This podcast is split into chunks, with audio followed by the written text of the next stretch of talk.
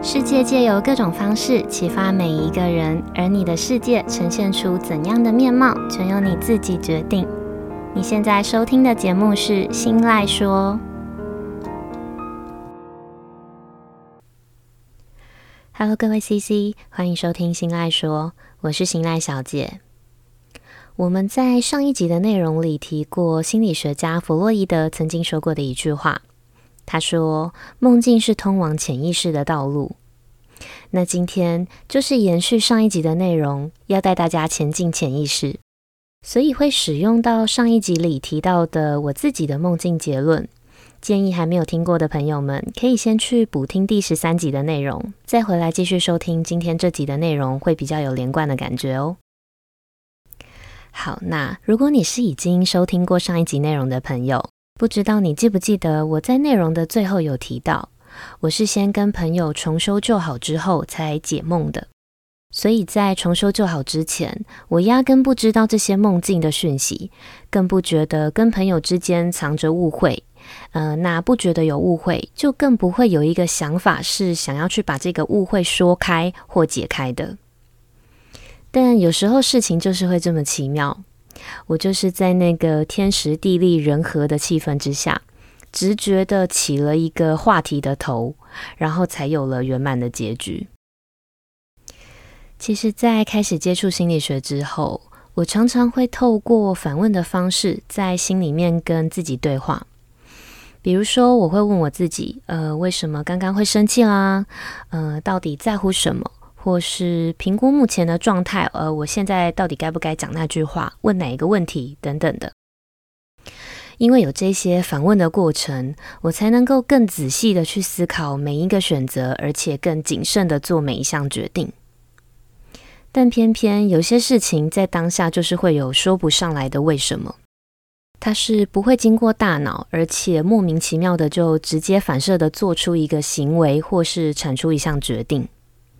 然后这些行为跟决定，往往都是在我们惊吓，而且回过神来，重新的仔细思考之后，才会庆幸决定是对的。当然，也不是每一次都能庆幸，也是会有直觉错误的时候。那无论直觉是对或是错，我们好像从来都没有想过，为什么会有这样子的直觉？为什么有些人即便不知道为什么，也想要相信直觉？为什么有些直觉是对的？是准的，甚至还有一个不要低估女人的第六感这样子的说法。这些我们所谓的直觉，我们所谓的女人神准的第六感，其实就是我们的潜意识，也就是我在上一集内容里提到的梦中的智者。潜意识就是今天想跟大家聊聊的话题。什么是潜意识？为什么潜意识可以主导我们的行为跟决策？以及我们又该如何去降低潜意识的出错频率？在正式开始前进潜意识之前，想先请大家回想看看，在你的日常生活中，是不是也有过不经大脑就做出的行为或是选择？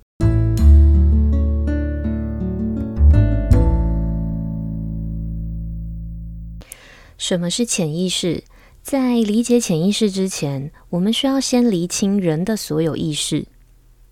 心理学家弗洛伊德就曾经在二十世纪的时候提出潜意识理论。他把潜意识分成三个层级，分别是显意识（明显的显）、潜意识（前方的潜），以及我们今天要探讨的潜意识（潜水的潜）。显意识呢，就是我们现在正在做的每一件事情。比如，你有意识的点开 Podcast 收听《心赖收》这个节目，呃，比如你有意识的划着手机，然后点开 Instagram，然后追踪新赖小姐，类似这样子的事情，你清楚的知道脑袋里派出的每一项指令，每一项你正在做的事情，就是显意识。那潜意识呢，就是你不会无时无刻都使用到的资讯，但是这些资讯呢，一直都被存放在你脑袋里的某一个地方。只要你有需要，随时都可以透过搜寻的方式找到，比如你的身份证字号、呃，家里的地址，或是爸爸的手机号码等等。当有人问你，你需要稍微回想一下才能回答的资讯，呃，这样子的资讯就是潜意识。那我们提到的直觉跟女人的第六感，其实就是最后一个层级的潜意识。呃，关于潜意识的说明，接下来我会引用一部分林仁婷咨商心理师发表的文章内容。那如果你想看林仁婷咨商师的完整文章的话，可以点选这集节目的资讯栏，我会把文章的连接附在上面。好，那在文章内容里面有提到，弗洛伊德除了提出潜意识的理论之外，更把人的心灵比喻成一座冰山，还因此提出了冰山理论。我们看到冰山浮出水面的部分，其实只是冰山的一个小部分。那这一个小部分就是意识。也就是刚刚提到的，我们知道也能够使用到的显意识跟潜意识。那在水面底下的冰山，其实还藏着一大部分我们看不到的区块。这个藏在水面下的大部分就是潜意识，而每个人的言行举止，也只有少部分是意识能够控制的，其余的绝大部分，大多数都是由潜意识主宰的。而且这些潜意识通常是主动运作的，只是我们多数时候是没有察觉到的。这也是为什么曾经有一项研究指出，一般人大部分只会用到大概百分之十的潜意识的力量。好，那至于我们绝大部分的行为跟举止，大多数都是由潜意识主宰的。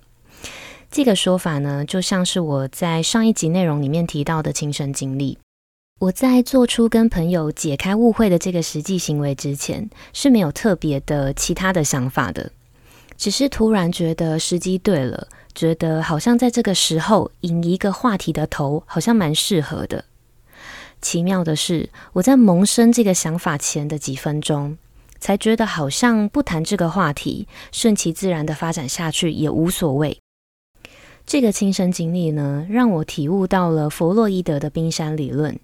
以及让我深信他说的“你没有察觉到的事情，最终都会变成你的命运”的这句话。其实潜意识就是大脑中不需要通过意识，而且可以直接的去影响你的外在行为的那个部分的思想。它运用的是直觉，当然你也可以直接把这样子的潜意识理解为反射动作。只是这个反射行为的评断标准，它会是依据你心里面的情感跟大脑里面从以前累积到现在的记忆资料库。那至于潜意识到底是如何运作的，跟怎么运作的，我们其实是无从得知的。只能说，当我们的感官及理性停止运作，或是处在睡眠状态的时候，潜意识会是最活跃的时期。也是在这个时候，潜意识的主观智慧才会最明显。潜意识拥有主观智慧，也是为什么我会在上一集的内容里把梦境里面的潜意识比喻为梦中的智者的原因。观察潜意识活动最好的管道就是梦境，所以弗洛伊德也才会说，梦境就是通往潜意识的道路。举凡意识行不通或想不通的，潜意识都能够用另外一种不会被意识察觉到的方式，对我们产生外在的动能或是影响。而且，一旦潜意识接受了一个想法、一个意念或是一份执着，它就会开始执行。而且，为了完成这项执行的任务，潜意识它会利用你记忆里面过往的所有经验、所有星星点点的知识，还会把所有大自然的规律都加以总结跟利用，只为了要萌生一个强大无比的力量跟智慧，去使命必达这项任务。潜意识的力量有时候会帮助你立刻解决问题，有时候呢会是需要几天、几周或是更长的时间。但所有的投入最终都会是有结果的。完成意识做不到的事，就是潜意识最重要的功能。听到这里，我们理解了潜意识的强大力量跟主宰的权利。那我们又该如何对潜意识下一道我们想要它帮助我们完成的任务呢？我们进一小段间奏音乐，回来之后会跟大家分享向潜意识许愿的方法。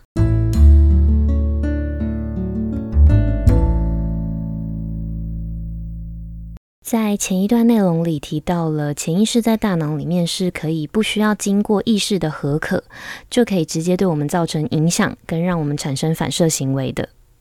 但它会依据我们的情感跟记忆资料库当做评断的标准，把这些资讯，换句话说，就是潜意识是受到我们的情绪跟想法所支配的。所以，当我们有意识的去产生各种情绪，不论这个情绪是开心啦、愤怒啦、嫉妒或是害怕等等，只要你有这些情绪，它就是不断的向潜意识去抛出指令，去传送出你脑海里面的每一个画面。也因为潜意识有着一旦接受了指令，就会使命必达的特性。所以这些资讯都会接着让潜意识开始创造，或是指引未来的我们去创造符合这些情绪跟这些指令的事实，也就是我们说的心想事成。当然，心想事成不一定只有好的部分。你担心的或害怕的事情，如果成真的，其实也是心想事成的一种。以上一集的内容提到的我的梦境案例来说，潜意识其实就是真实的实现了我心里面最核心而且最寄望的愿望。所以，即便我的意识跟理性不断的欺骗我自己的内心，说我只是喜欢孤僻，甚至我告诉我自己这样就是成长，但那个被我遗忘在内心深层的渴望，自始至终都被埋藏在我看不到的潜意识里。也因为这样。潜意识为了要完成这项深层的任务，所以它结合了我所有的社交经验啦、知识啦和大自然的规律。最后，它让我在一个天时地利人和的气氛下，不经过大脑的核可，就直觉性的起了一个话题的开头，然后让我获得了我内心深层希望的结局。听到这里，聪明的你应该已经发现了向潜意识许愿的方法了。你内心深层而且真真切切渴望的愿望，就是对潜意识下达一道新的指令、新的任务的方法，也就是吸引力法则。我知道说这些话其实听起来很像直销，而且蛮屁的，也蛮像干话的。但我还是想把这个我自己觉得神奇的亲身经历分享给正在收听的你。吸引力法则其实早就已经不是一个秘密了。而且也被用烂，甚至是说烂了。上网 Google 应该随便都可以找到很多相关的教学文章，所以我稍微的简述一下我自己使用的方法。吸引力法则就是你把内心的想法明确化之后，你自然会知道要做什么，怎么寻求资源，以及该朝哪一个方向努力才能达成目标。接着，在执行方式具体化之后，你内心的渴望会去促使你的潜意识去影响你的言行举止跟每一个决策，然后会让你把原本放在内心的执行方式实际的执行出来，把该做的事变成迫切想做的事，然后想做的事透过潜意识的行为反射力量去真的做了，而且完成了。那最后就是等待心想事成的时刻了。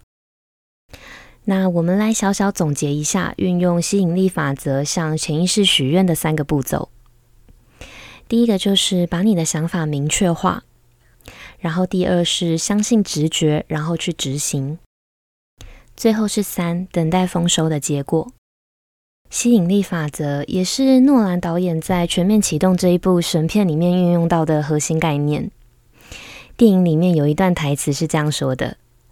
哪怕是最小的意念，也能够生成根，它能够长大，从而成就你，或是毁灭你。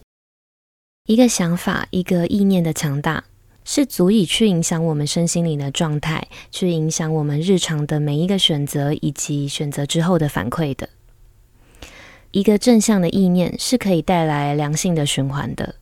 反观负向的意念，也理所当然的会像是一个磁铁一样，去吸引更多的负能量。那为了让潜意识把我们带到更好的地方，现在今天开始，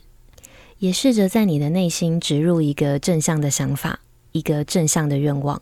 接下来就让它慢慢的萌芽吧。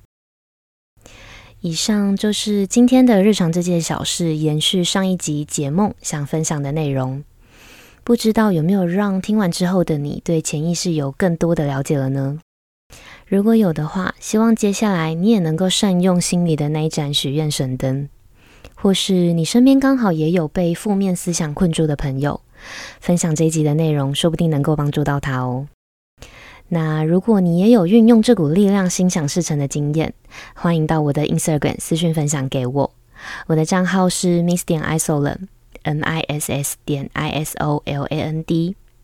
日常这件小事这个系列，接下来也会持续的借由生活中的大小事或各种故事，来分享我的观点跟想法，期许能够透过节目的分享，激起每个人心中反思以及自我了解的力量。如果你也喜欢我分享的内容，希望你能够把这份支持化作行动，到新赖说的 Apple Podcast 节目上评价五颗星，跟留下想对我说的话，或是把节目分享出去。你的小小举动都有可能让这个节目被更多人听见，当然啦，也会成为我继续录制优质内容的动力。那今天的节目就到这里结束喽，感谢收听到最后的你，我们下次见，拜拜。